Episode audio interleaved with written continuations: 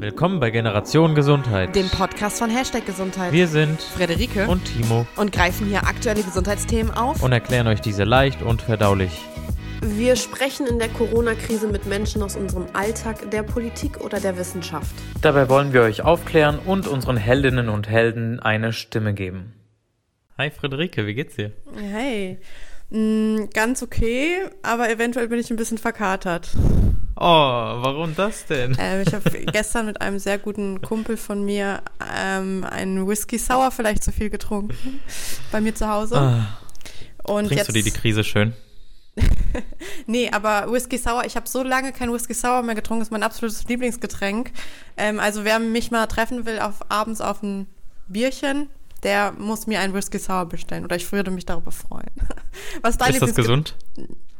Naja, da ist Zitrone drin und so. ja. Was ist dein ähm, Lieblingsgetränk? Äh, du siehst hier vor mir ein äh, Espresso stehen. Es ist zwar nicht mehr ganz so früh morgens 11 Uhr, aber ähm, gerade eher Kaffee als Alkohol. Was ist dein Lieblingsalkoholisches Getränk? Red ich nicht drum rum. Ich würde sagen, netter Wein. Netter Wein, okay. Wein, das lass sein. Nee, whatever, Wein ist super. Ähm, so, wir haben heute zu Gast im Podcast Generation Gesundheit eine tolle Frau, eine Apothekerin, yes. Iris Hundertmark. Ja, und ich hätte sie jetzt gerne gefragt, was gegen Kater hilft. Apothekerinnen haben doch immer so gute Tipps, so irgendwelche Brausen und so, oder? Also so auf, aufgelöste ja, Sachen. Mit also so ich mag Zeugs das auch total in Apotheken zu gehen und beraten zu werden, ja. obwohl viele Leute heute im Zeitalter der Digitalisierung irgendwie sagen, hm, äh, das kann man sich auch schicken lassen und ich brauche die Beratung nicht, ich weiß doch, was ich brauche. Also ja der informierte Mensch, der googelt und findet dann raus, hm, ich brauche das und das und das, ich lasse mir das schicken. Oder vielleicht sogar, wenn das E-Rezept mal kommt, dann sogar verschreiben online äh, per E-Rezept. Ja, und äh, ich finde das Verkaufsgespräch aber wahnsinnig ich auch. gut. Ich also find, also wichtig. Also ich finde, ja. also nicht bei allen, aber bei vielen ersetzt es auch so ein bisschen den ärztlichen Rat. Also wenn man nur so ein bisschen Schnupfen und so hat und dann in die Apotheke geht und sagt, mir geht's ganz schlecht und dann hört die Apothekerin dir so zu und sagt so, ah ja, ich hol da mal was für sie, dann geht's ihnen besser. So, und dann, du, ich gucke gar nicht mehr so viel Fernsehen. Wie heißt der Spruch? Äh, bei Fragen. Bei ärztlichen und Nebenwirkungen fragen Sie einen Arzt oder Apotheker. So, bei Fragen, ja. ja Oder genau. Apothekerin. Ja, genau. Warum wird eigentlich nicht gegendert? Naja, ja. anderes Thema. Ähm, Iris 100 Mark ist Apothekerin in Weilheim. Richtig. Ich glaube, seit 2016, wenn ich das noch richtig auf dem Schirm habe, hat sie dort ihre eigene Apotheke, ist vor allem bekannt dadurch geworden, jetzt kommt's, dass sie ihre Apotheke befreit hat von homöopathischen Mitteln, von Globuli. Genau, man kann bei ihr keine Globulis mehr kaufen. Genau, und auch nicht bestellen. Und sie berät ihre Kunden, so wie ich das verstehe, dazu auch nicht. Und ähm, so geht es auch ihren Mitarbeiterinnen und Mitarbeitern.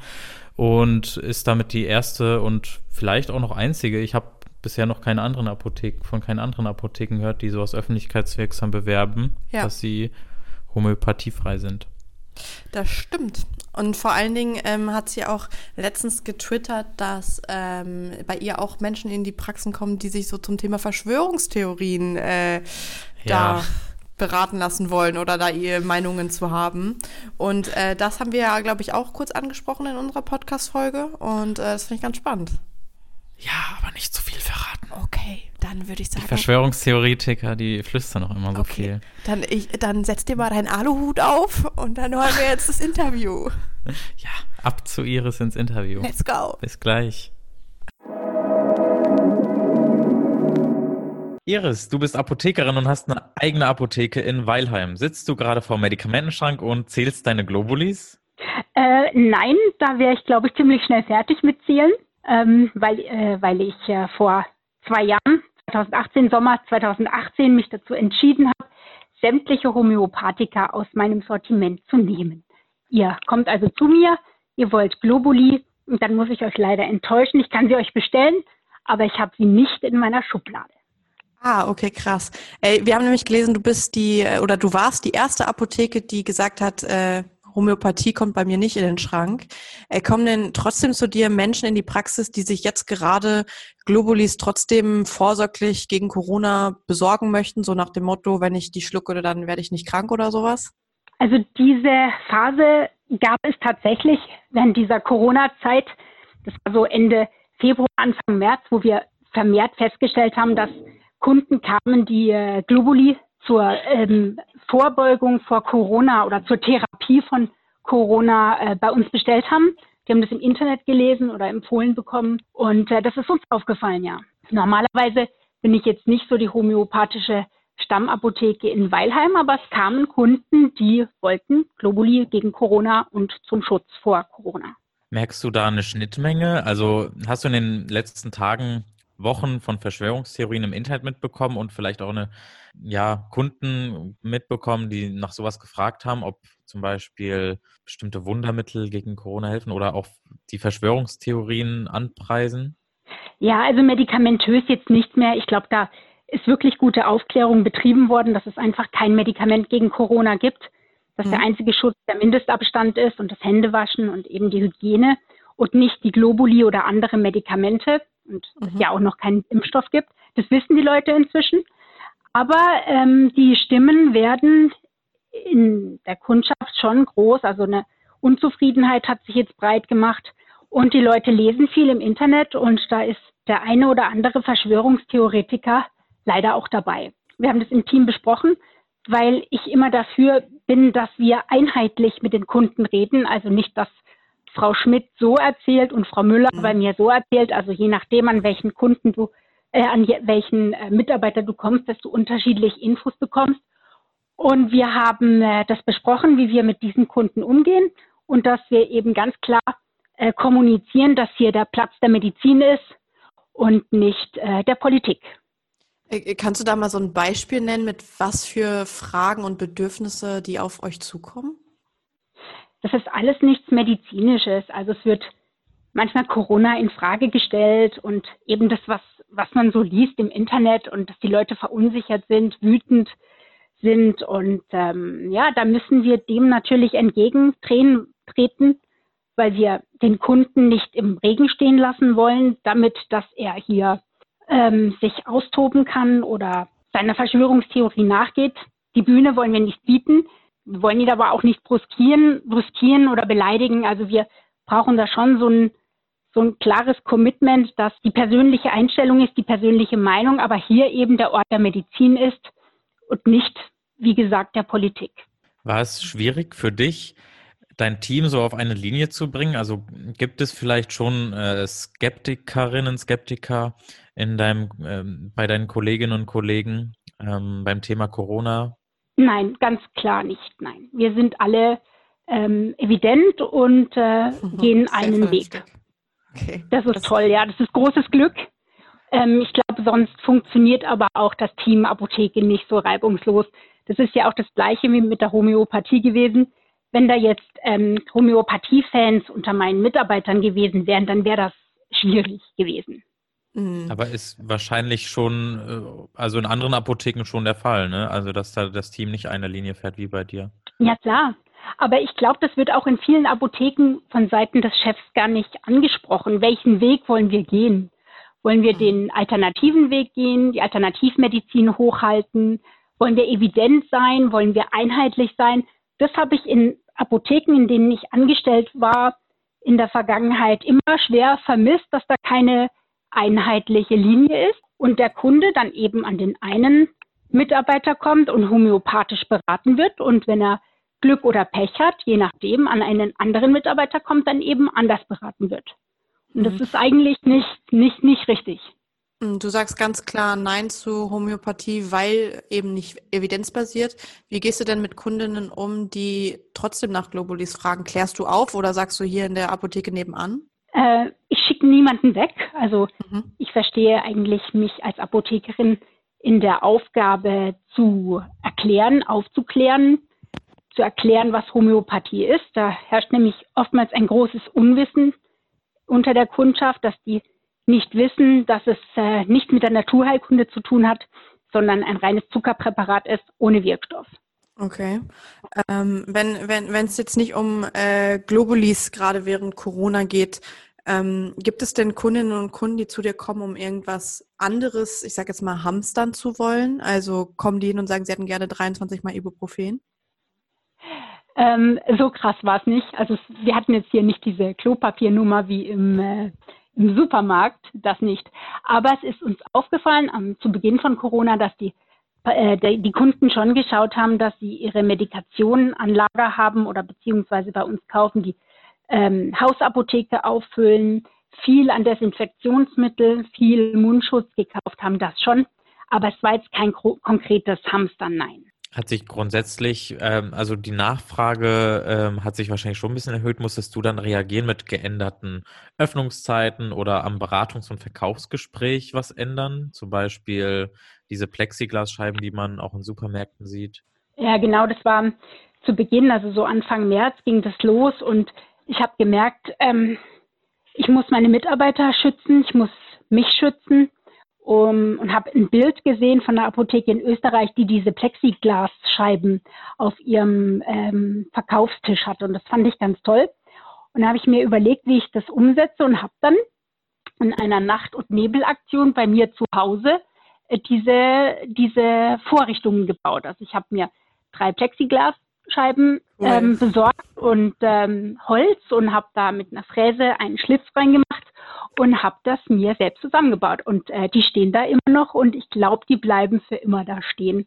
Das hat uns eine riesen Sicherheit gegeben, eine Abtrennung zum Kunden. Man sieht dann auch nach ein paar äh, Stunden ähm, Verkaufsgespräch, sieht man auch, was sich an Tröpfchen an diesen Scheiben bilden. Also es ist schon ähm, nicht verkehrt, wow. diesen Schutz aufzubauen für den Kunden und für den Apotheker. Ja, selbst ist die Frau. Mega cool. Ähm, was hat sich denn so durch Corona noch verändert? Also musstest du jetzt irgendwie dein Konzept umdenken? Habt ihr zum Beispiel einen Lieferdienst eingeführt? Genau, also den Lieferservice, den hatten wir schon immer. Da waren wir sehr aktiv. Und mein toller Bote aber ist ein Risikopatient. Den musste ich also von Tag eins ab ähm, nach Hause schicken, schweren Herzens. Aber das konnte ich nicht verantworten, dass er sich draußen ansteckt. Und die, ähm, der Beratungsbedarf am Anfang war sehr hoch von den Kunden und dann habe ich mich dazu entschieden, dass ich jetzt erstmal selber fahre.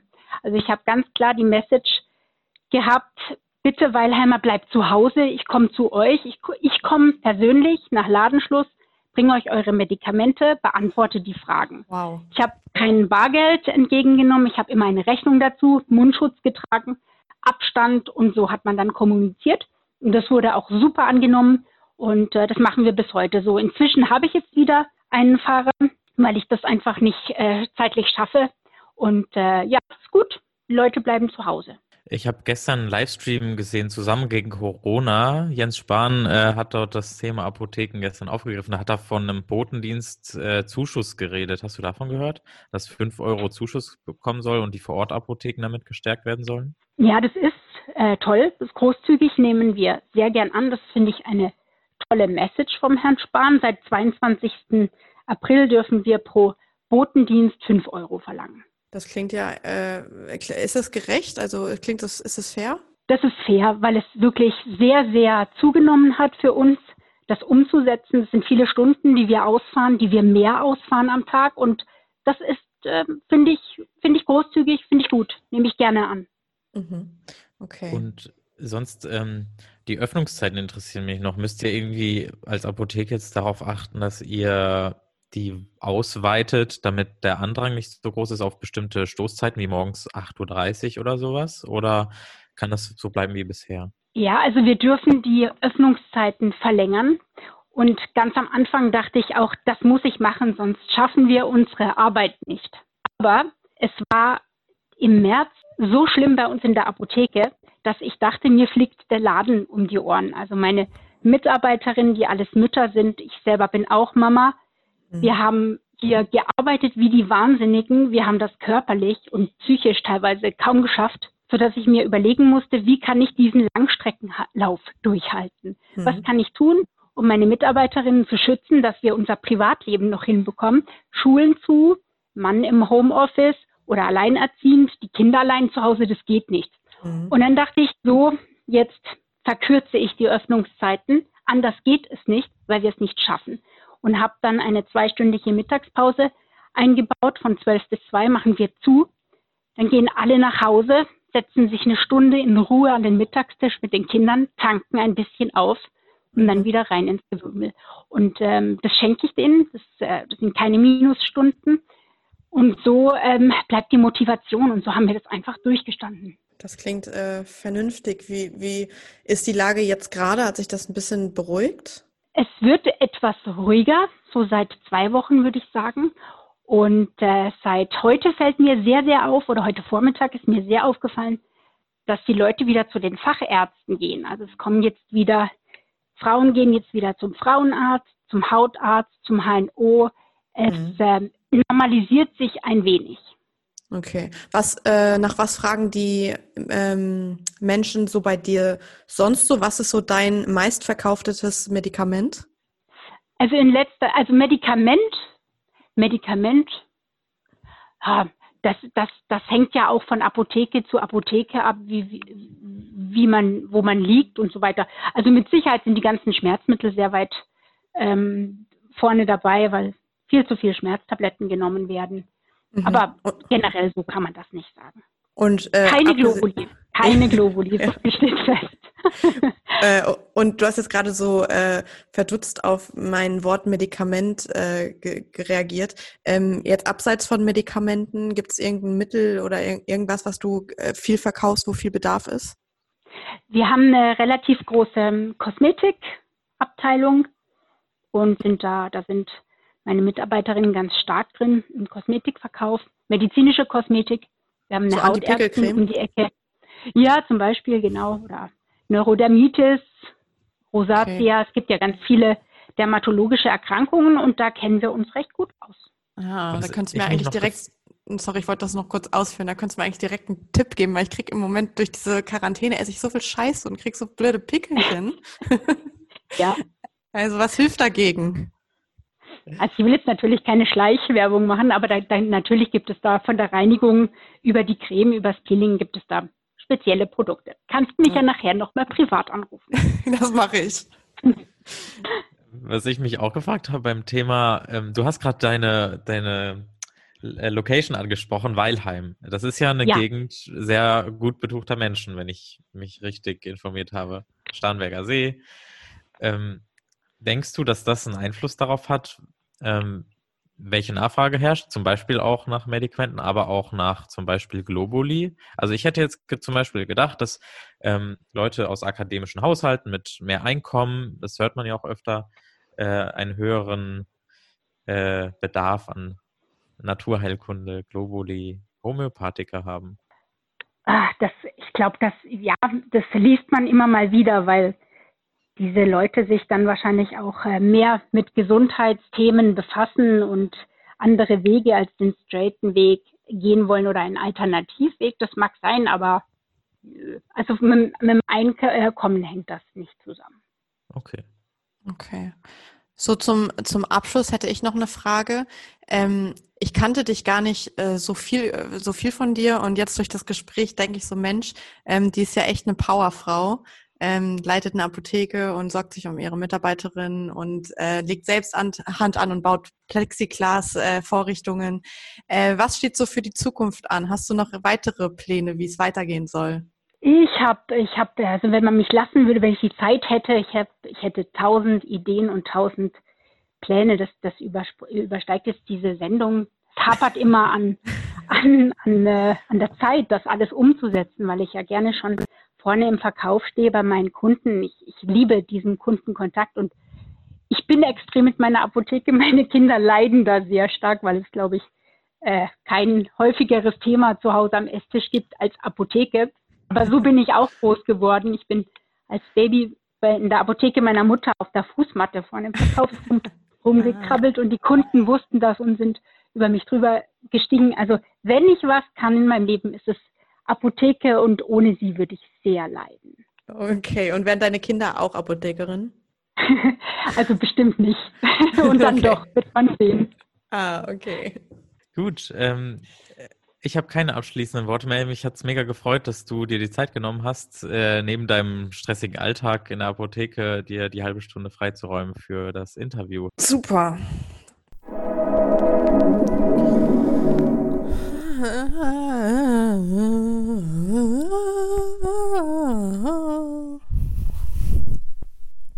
Nein.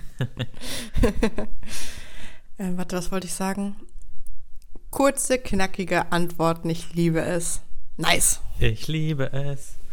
Ist das äh, McDonalds-Werbung? Da, da, da, da, da. ja, super. Ist das eine Powerfrau, oder? Was hat sie alles gesagt? Also, sie hat den Lieferdienst selbst organisiert. Sie hat ihren ja. Mitarbeiterinnen zwei Stunden Pause verschafft und Sie ist mal eben so in den Baumarkt gelaufen, um Plexigläser zu besorgen und da rumzuschrauben. Eine nice. richtige Unternehmerin, ne? Pharmazeutin ja. und was ich vergessen habe, auch noch zu erwähnen, pharmazeutisch-technische Assistentin. Also sie hat vorher eine PTA-Ausbildung auch gemacht. Ah, okay. Ähm, was ja auch ein nicht zu unterschätzender Beruf ist. Also ähm, da, die führen die ganzen Beratungen in der Apotheke durch und ja. ja nicht alles Also ich würde mich von ihr gerne beraten lassen. Ich auch. Ja. Und, äh, das nächste Mal, wenn ich die nächsten Wehwehchen habe, obwohl ich habe eine sehr gute Apotheke hier bei mir um die Ecke, aber äh, das nächste Mal, wenn ich die nächsten Wehwehchen habe, dann rufe ich sie einfach an. Iris, falls du das hörst, äh, wir haben ja deine Handynummer. Deine, deine Apotheke bietet aber Globuli an. Ich frage. Äh, kann sein. Also ich gehe davon aus, also das machen ganz, ganz viele und äh, ich sehe immer ein äh, Regal oder irgendeine Überschrift da stehen und frage mich dann immer, ja, ob stimmt. ich die mal. Du hast, du bist doch auch mal bei unserer Homöopathie-Folge, die man sich immer ja. anhören kann, in die Apotheke gegangen, hast dir Globuli gekauft. Das weiß ich noch. Richtig. Ja, richtig.